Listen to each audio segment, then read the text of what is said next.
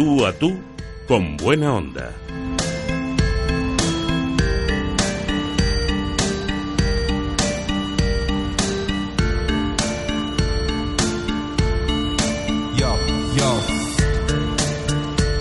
Empezaré leyendo el significado que da la Real Academia de la Lengua Española al tema que hoy vamos a abordar. Fíjense lo que dice de la palabra transexual. En primer lugar, habla de una persona que se siente del otro sexo y adopta sus atuendos y comportamientos.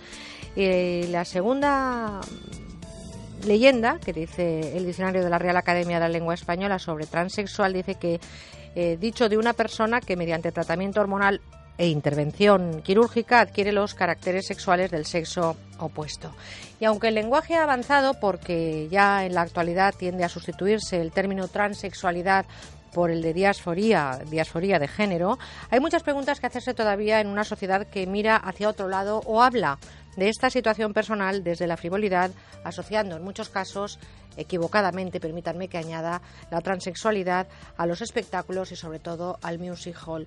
También es cierto que si la sociedad no permite integrar esta condición de persona, tampoco vamos a dejarles oportunidades para que ellos eh, entren en el mundo laboral. Hoy todavía Daremos una vuelta de tuerca más a esta situación, a un tema delicado, porque vamos a hablar de la infancia. ¿Qué ocurre en la vida de los niños o niñas que se sienten en cuerpo de un género contrario?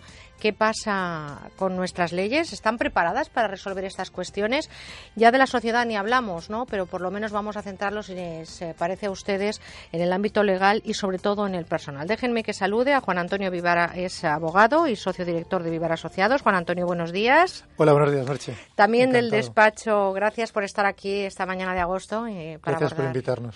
Un tema delicado, pero vamos a ponerle todo el cariño del mundo. Del Departamento de Derecho Civil de Vivara Abogados también nos acompaña Ana Cañizares. Ana, buenos días. Buenos días, Merche. Y es importante que también haya un representante de, la cuestión civil porque uno de los principales problemas que se encuentra en la infancia es precisamente el de la filiación. Vamos a hablar eh, de todas estas cuestiones en los próximos minutos. Pero para conocer el tema en profundidad, ¿quién mejor que una madre? Eva es la madre de Dylan y en primera persona sabe lo que es tener una niña que desde la infancia se sintió niño. Eva, buenos, días. gracias por estar aquí. Muchas gracias a ti por invitarme. A todos y por estar contando algo muy personal y muy delicado y sin duda hablar de una realidad social que existe, aunque, insisto, valga la expresión, muchas veces miramos hacia otro sitio y sobre todo nos preocupamos muy poco de saber en qué situación está la legislación. Juan Antonio Ana, si me permitís, me gustaría que Eva nos contara un poco, ¿no? que nos contara en primera persona cómo es eh, su vida y cómo ha transcurrido este camino complicado porque Silvia llegó como una niña adoptada, además, con mucha ilusión, una familia que la esperaba con los brazos abiertos, y de repente, a, los tres, cuatro, no sé a qué edad, empezáis a detectar que Silvia no está a gusto con, con, Exactamente, a partir de los tres, cuatro años empezamos a ver pues ciertas conductas en, Silvia, ahora Dylan, ¿vale?, que no eran propios de, de su sexo como por ejemplo que eh, se, identificaba más con los roles de niño, jugaba al fútbol, eh, aparte se relacionaba más con los niños, ¿vale? Y siempre nunca ha querido vestir con falditas, la verdad. O sea, que los lazos no le iban. No, ni los lazos ni las coletas. Automáticamente, nada más se los hacía, se los quitaba. Pero claro, no los, no los supimos ver, porque claro, a esa tan corta edad, pues piensas, pues igual mira, me ha salido un poquito marimacho, o no lo ves, la verdad es que no lo ves o no lo quieres ver en principio. Pero ya conforme empezó a crecer, a los 5 o 6 años, ¿vale? Ya se empezó a identificar más con el sexo contrario, o sea, con niño. ¿Y qué pasa, Eva, en una familia que de repente se encuentra con una situación que no espera, con una situación que es una realidad y una situación a la que hay que dar remedio? ¿A qué profesional acudes? ¿Qué te dicen, no sé si los médicos, la sanidad, la educación? Porque todo esto, eh, Silvia, ahora Dylan, estaba escolarizada Sí, correcto. En el colegio no lo supieron ver, ¿vale? Eh, yo me fui al pediatra, hablé con el pediatra, le estuve diciendo eh, lo que yo veía en, Dylan, a lo cual él me respondió que era muy temprana edad y que de, todas formas él lo iba a derivar a la USMI, que es la Unidad de Psiquiatría Médica Infantil, y que allí vieran a ver qué es lo que ellos eh, creían conveniente. Acudí a la USMI sin ningún tipo de, de remedio, porque ellos lo primero que me dijeron o con lo que lo, identificaron fue con hiperactividad y déficit de atención. Por lo tanto, le estaban tratando de algo que no tenía. Exactamente. no sé si eso también le perjudicó en ese camino hasta llegar hasta hoy. Sí, sí que le perjudicó porque recibió tratamiento durante cuatro años sin necesidad. Después, esta misma señora, no conforme con ese diagnóstico, le diagnosticó depresión, que el niño en ningún momento tenía depresión, simple y llanamente que no se sentía a gusto con su cuerpo. Es lo único. No conforme con ese diagnóstico, la buena señora me dio un tercer diagnóstico diciéndome que era bipolar. Y yo le dije que en qué se basaba. No conforme con ella, me fui a un psicólogo particular de, pago y este psicólogo sí que la verdad es que lo supo ver desde el minuto dos que estuve hablando con él, lo supo ver y me lo dijo.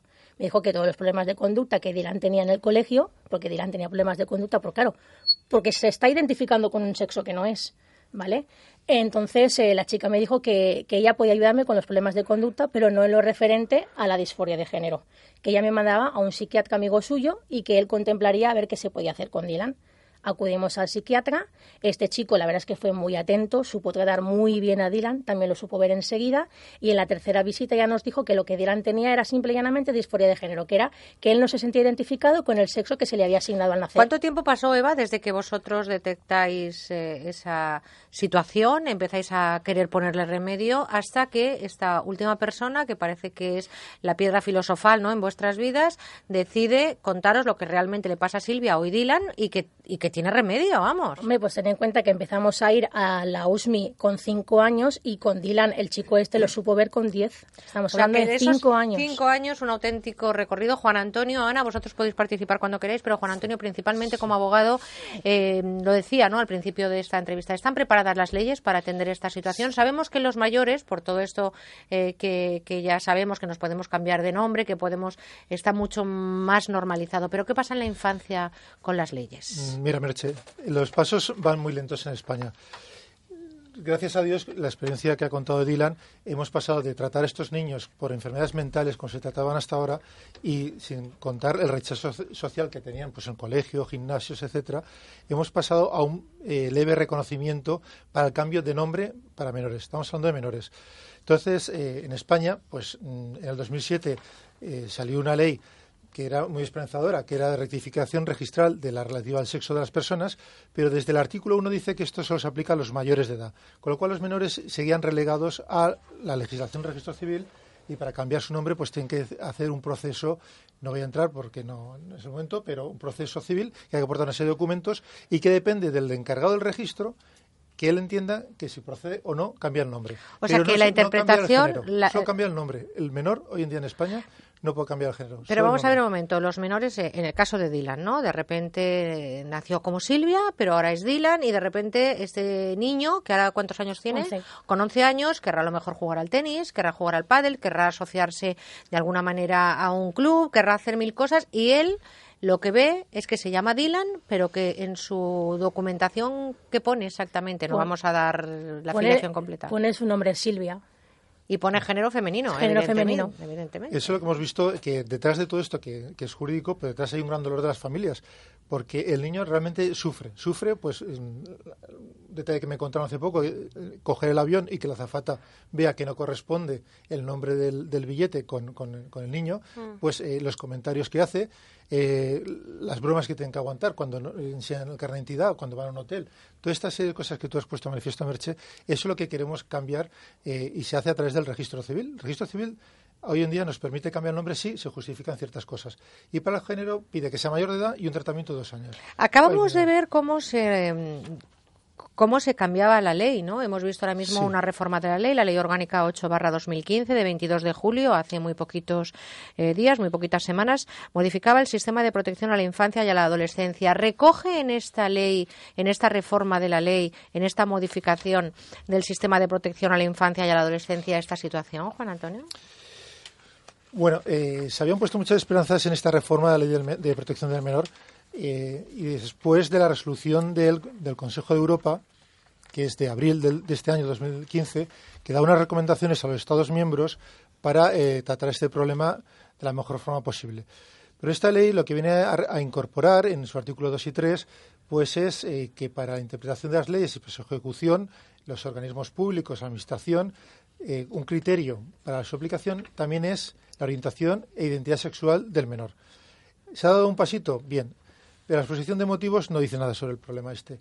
Y, simplemente se ha incorporado, pues como ya lo decía la, Constitución, artículo 10 y 15, pues el respeto a la orientación sexual eh, de la persona. Pero, Juan Antonio, por dar un titular, o sea, no, ha cambiado nada. Es decir, la situación complicada que viven estos niños y, evidentemente, sus familias, porque son los que están con ellos el día a día, se siguen encontrando con el mismo problema, que la afiliación, y ahora nos lo contará Ana también, cuáles son los problemas que se encuentra uno en el registro civil y por qué no estamos trabajando en la dirección, por ejemplo, que lo está haciendo Noruega o otros países que están pidiendo que la transexualidad eh, pues no sea un problema en la infancia y que eh, que los mayores de siete años puedan cambiar de nombre y de género en los documentos oficiales. Dinamarca, Argentina o Malta también están dando pasos agigantados en este sentido y España nos estamos quedando un poco ahí a la cola, ¿no? Sí, Merche, porque nosotros todavía tenemos el obstáculo de que si no eres mayor, mayor de edad no puedes acceder al registro para rectificar la mención de sexo. Entonces, ese obstáculo todavía lo tenemos en la ley, es lo que tiene que modificarse para proteger a los menores y que realmente se proteja lo que dice esta ley, la, la identidad sexual de los mismos y que prevalezca el interés del menor ya que en la ley actual se recoge que solamente pueden pedir la rectificación registral de sexo los mayores de edad. En Noruega, como bien dices, sí que se está modificando y a partir de los siete años, por lo visto, ya puedes mm, pedir esa solicitud y que se rectifique la mención de sexo. Pero en España actualmente no es posible. Todos los autos que tenemos lo que hacen es cambiar el nombre, pero no la mención de sexo. Que es lo que... incluso Malta. Incluso, tiene una legislación mucho más avanzada que Tiene más avanzada que España, sí, la legislación de Malta. Pero y esto... Mm, Malta y Irlanda, ¿no? Ese es el obstáculo. Sí, Malta, Irlanda, este, Argentina también son más avanzados.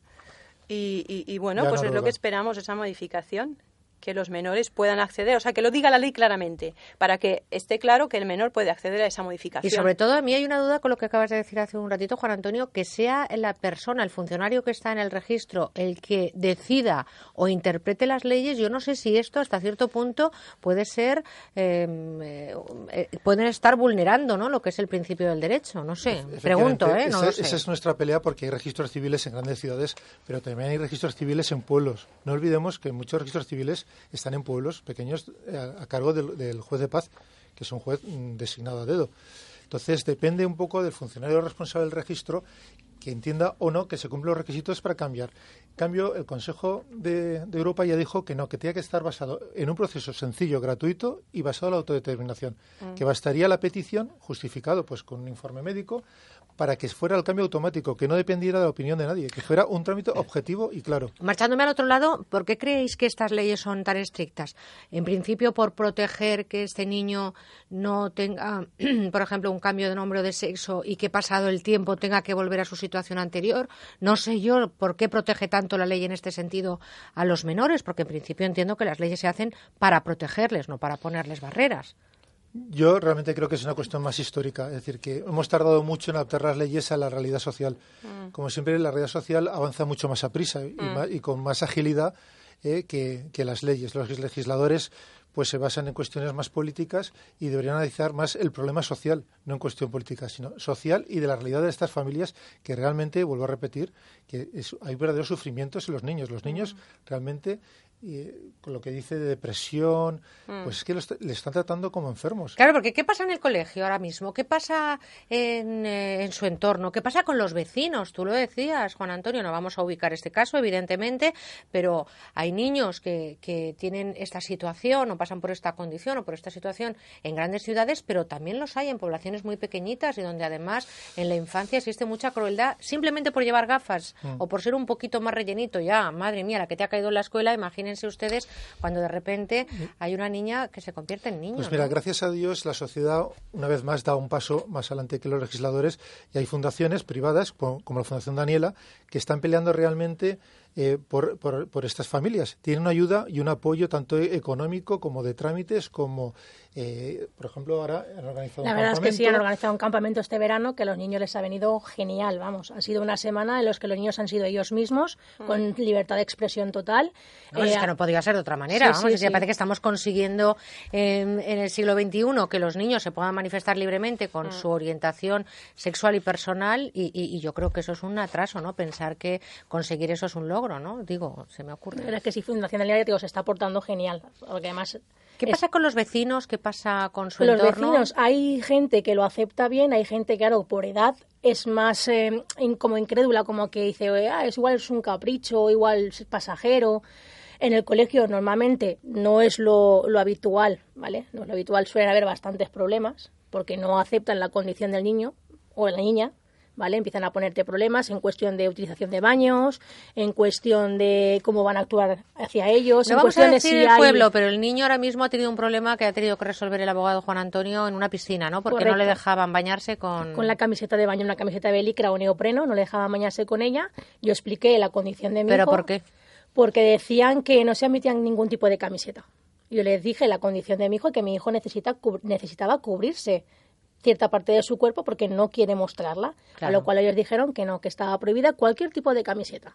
Y lo habéis resuelto, ¿no? Desde el despacho. Sí, se puede resolver. Se ha podido bañar con Se la camiseta. bañar. Qué pena, ¿no? Que tengamos que estar siempre poniendo la ley por medio. Ha costado, no ha sido fácil, Merche. No, sido pero- fácil, pero- pero, pero al final se ha podido bañar. Sí, la verdad es que sí, nos ha tocado hablar con el concejal de deportes, que menos mal que era un chico joven y ha sabido aceptar las cosas en condiciones. Sí, pero siempre estoy rogando, ¿no? Cuando Sí, tienes una sí. situación así personal. A mí me gustaría, para terminar y para cerrar un poco este círculo que hemos abierto, eh, primero que de forma social Eva nos dijera a mucha gente que ahora mismo nos está escuchando qué es lo que le pide a la sociedad para que entienda esta situación que parece que le van a tocar a otros siempre, ¿verdad? Y que al final esto es como la muerte, no se mueren otros, No, nos no, moriremos todos, está. ¿no? ¿Qué le Yo pides a la sociedad? Pues que aprenda, aprenda y se informe de que hay diversidad humana, que no todos tenemos por qué tener los mismos aspectos o ser una, una, una persona definida, hombre o mujer, sino que hay diversidad humana, que aprenda a aceptarla y que a estos niños se merecen todo el respeto y la aceptación del mundo, que ellos nada más piden ser aceptados y piden que se, que se visualicen sus derechos. Yo lo, lo definiría claramente con respeto ¿no? y tolerancia, que además están eh, muy a la baja esos valores últimamente. Por lo tanto, respeto y tolerancia a una sociedad que, como digo, asocia la transexualidad, desgraciadamente, hacia un camino que no es. A veces es el único camino que les hemos dejado, pero también tenemos que mirar a los niños, a la infancia que también vive la transexualidad. Ana, Juan Antonio, vosotros desde la parte legal, ¿qué le pedimos?